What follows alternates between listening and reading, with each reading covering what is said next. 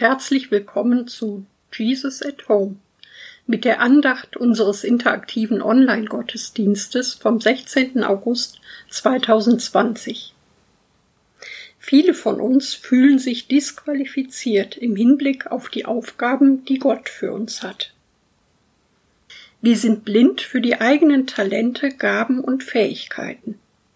Uns ist nicht bewusst, dass wir in besonderer Weise gesegnet sind. Erst Ermutigung setzt diese Gaben und Talente frei. Ich bin dankbar für die Ermutigungen, die ich in meinem Leben erfahren habe. Sie haben mein Leben verändert.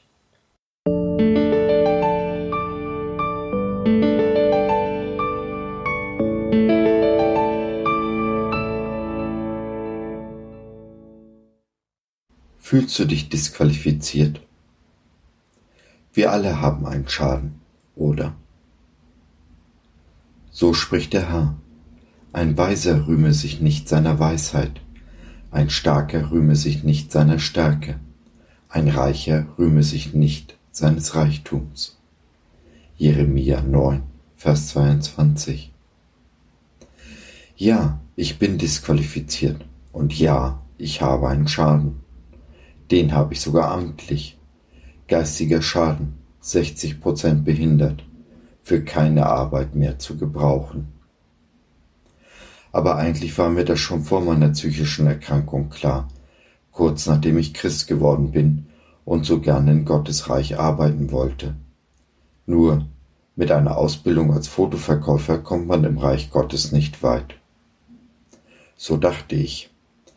Aber dann stieß ich auf ein paar bemerkenswerte Zeilen von Paulus aus dem ersten Korintherbrief. Ich lese im ersten Kapitel ab Vers 18. Denn das Wort vom Kreuz ist eine Torheit denen, die verloren werden. Uns aber, die wir selig werden, ist es Gottes Kraft. Denn es steht geschrieben, ich will zunichte machen die Weisheit der Weisen, und den Verstand der Verständigen will ich verwerfen. Wo sind die Klugen? Wo sind die Schriftgelehrten? Wo sind die Weisen dieser Welt? Hat nicht Gott die Weisheit der Welt zur Torheit gemacht? Denn weil die Welt durch ihre Weisheit Gott in seiner Weisheit nicht erkannte, gefiel es Gott wohl, durch die Torheit der Predigt selig zu machen, die da glauben. Denn die Juden fordern Zeichen und die Griechen fragen nach Weisheit. Wir aber predigen Christus, den Gekreuzigten, den Juden ein Ärgernis und den Heiden eine Torheit Denen aber, die berufen sind, Juden und Griechen, predigen wir Christus als Gottes Kraft und Gottes Weisheit. Denn die göttliche Torheit ist weiser, als die Menschen sind, und die göttliche Schwachheit ist stärker, als die Menschen sind. Seht doch, Brüder und Schwestern, auf eure Berufung. Nicht viele Weise nach dem Fleisch, nicht viele Mächtige, nicht viele Vornehme sind berufen sondern was töricht ist vor der Welt, das hat Gott erwählt, damit er die Weisen zu Schande mache. Und was schwach ist vor der Welt, das hat Gott erwählt, damit er zu Schanden mache, was stark ist. Und was gering ist vor der Welt und was verachtet ist, das hat Gott erwählt, was nichts ist, damit er zunichte mache, was etwas ist, auf das sich kein Mensch vor Gott rühme. Durch ihn aber seid ihr in Christus Jesus, der für uns zur Weisheit wurde durch Gott und zur Gerechtigkeit und zur Heiligung und zur Erlösung. Auf das gilt, wie geschrieben steht, wer sich rühmt, der rühme sich des Herrn. Paulus spricht uns doch hier aus dem Herzen, oder? Sind wir nicht alle schon auf Unglaube und Unverständnis gestoßen? Und wurden für unseren Glauben angefeindet, ausgelacht und verspottet.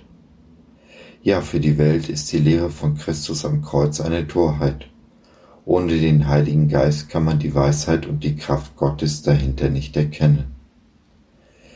Wir aber schöpfen Trost und Hoffnung aus der scheinbaren Torheit und Schwachheit Gottes.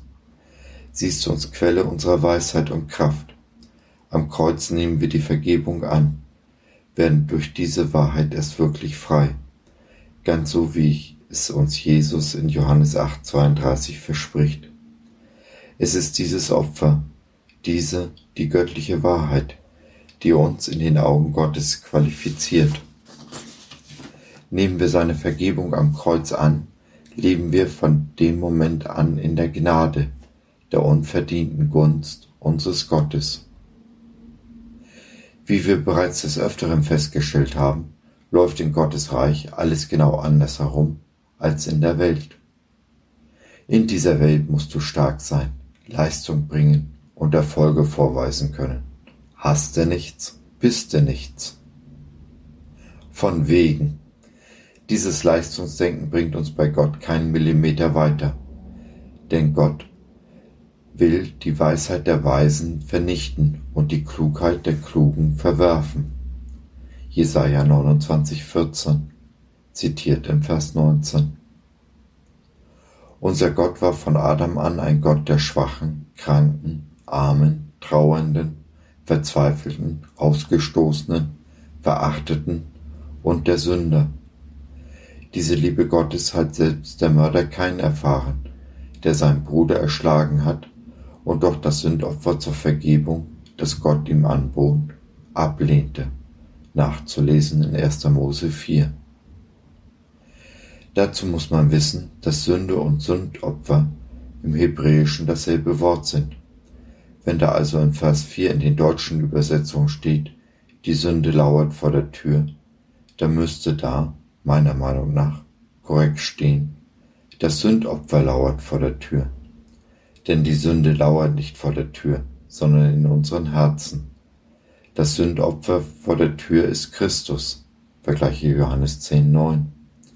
Nehmen wir seine Gnade in der Vergebung an, herrscht die Sünde nicht mehr über uns, sondern wir über sie. Die Welt in ihrer Weisheit aber lacht und spottet Gottes Weisheit.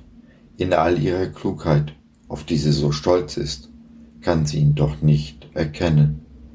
Es ist vornehmlich Gottes Lieblingszielgruppe, die wir eben schon angesprochen haben, die Jesus erkennt und die Weisheit und die Kraft, die hinter dem Kreuz steht. Ja, du und ich, wir sind disqualifiziert in den Augen dieser Welt. Aber gerade uns hat Gott Augen, Ohren und das Herz geöffnet. Wir können das Licht sehen, während diese Welt im Finsteren lebt und am eigenen Stolz zugrunde geht. Sie zeigen mit dem Finger auf uns, grenzen uns aus, verspotten und mobben uns. Sie, die sich für die Krönung der Schöpfung halten, die angeblich Normalen. Und doch sind ihre Werke auf Vergänglichkeit gebaut. Da ist nichts, worauf man sich verlassen kann oder sollte. Die Gesunden, die nicht wahrhaben wollen, wie schnell es mit der Gesundheit vorbei sein kann. Eben noch ist alles gut und im nächsten Moment gehören sie schon zu Gottes Lieblingszielgruppe. Desgleichen all die anderen, die sich auf ihre eigenen Fähigkeiten verlassen, sei es nun Kraft, Macht, Geld, Einfluss, Sex oder was auch immer diese Welt zu bieten hat. Was vor Augen ist, ist vergänglich und damit auf keinen Fall verlässlich oder gar von Dauer. Es hat keinen Ewigkeitswert. In den Augen unseres Gottes sind dies die Werke, die am Tage des Gerichts in Rauch aufgehen werden, falls der Traum nicht wie so oft, schon in diesem Leben Platz. Es war genau so eine Lebenskrise, die mich zu Jesus hat finden lassen. Ich hatte alles verloren, da war nichts mehr, worauf ich stolz sein konnte. Nichts war mir geblieben. Von da an nahm Jesus mich an die Hand und ich ließ ihn gewähren. Im Rückblick war dies das Beste, was mir jemals passiert ist. Aber wie so viele andere auch, habe ich es auf die harte Tour gelernt. Ich musste mir erst eine blutige Nase holen, von meinem hohen Rost herabfallen, bevor ich zur Vernunft kam. Paulus fragt zu Recht, wo sind die Klugen, wo die Weisen? Nicht viele von ihnen finden zu Gott, ihre eigene Überheblichkeit steht ihnen im Weg. Was nicht zählt in dieser Welt, das beruft und gebraucht Gott, eben jene, die disqualifiziert sind. Diese sind Gottes Lieblinge, jene, die sich nicht auf eigene Kraft und Anstrengung verlassen, sondern ihrem Jesus voll und ganz vertrauen und ihn machen lassen, anstatt selber zu machen. Jeder Mensch, der unbeirrt und voller Vertrauen auf Jesus durch das Leben geht, wird auf seinem Weg mit ihm ein Wunder nach dem anderen erleben. Türen öffnen sich, von denen er noch nicht einmal wusste, dass es sie gibt.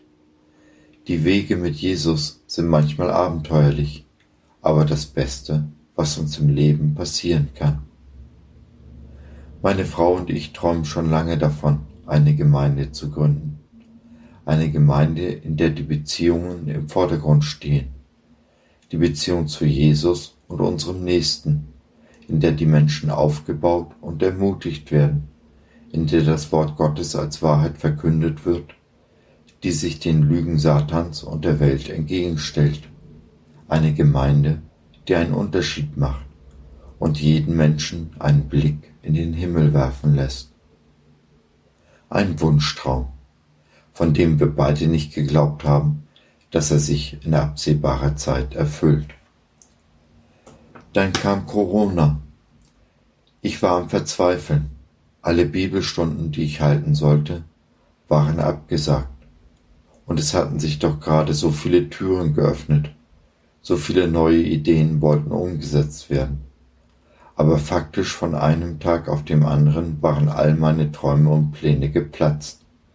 Wie gesagt, ich war am Boden zerstört. Auch Gottesdienste waren verboten. Und uns war klar, eine YouTube-Predigt ist kein Ersatz für Gemeinschaft.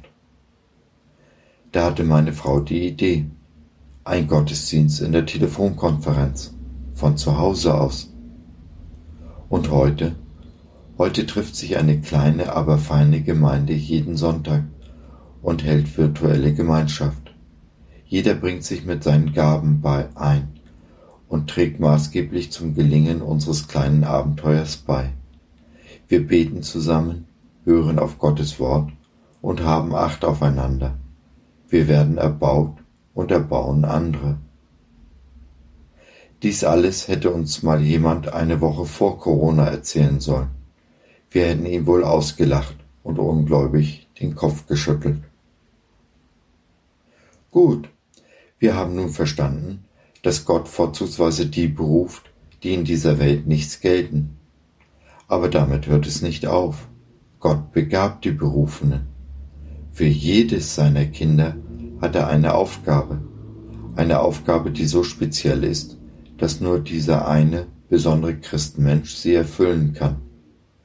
Aber auch eine Aufgabe, die niemand aus eigener Kraft oder Anstrengung erfüllen kann, damit sich niemand rühme und Gott allein die Ehre zuteil wird.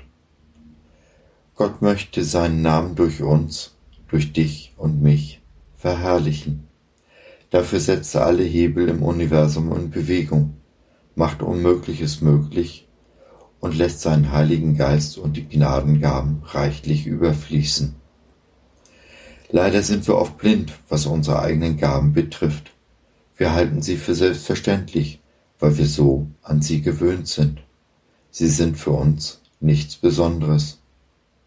Aber egal, wie wenig du meinst zu haben, lege es Jesus vor die Füße, und wie bei den fünf Broten und zwei Fischen wird er Großes daraus machen. Gehen wir erstmal los und fangen an, mit unseren Talenten zu wuchern, werden wir feststellen, dass wir aus einem unendlichen Vorrat schöpfen. Eins um, an, um das andere fügt Gott hinzu, so dass wir jeden Tag ein bisschen mehr zu geben haben. Wir wachsen, indem wir uns mit Jesus auf den Weg machen. Dabei ist der Weg das Ziel. Die Beziehung zu Jesus und unserem Nächsten steht immer im Vordergrund. Leben wir diese Beziehung, sind wir auf dem richtigen Weg, werden von Jesus geführt und geleitet und hinterlassen diese Welt in seiner Kraft ein klein wenig besser, als wir sie vorgefunden haben. So, das war's für heute. Wir hoffen, du hattest Freude und konntest etwas mitnehmen.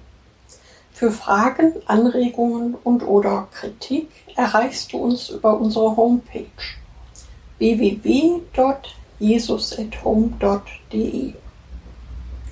Ad dabei ausgeschrieben, also jesusathome.de. Hier findest du auch alle Infos, wie du beim nächsten interaktiven Gottesdienst live dabei sein kannst. Wir freuen uns auf dich. Bis dahin, Sabine und Josef.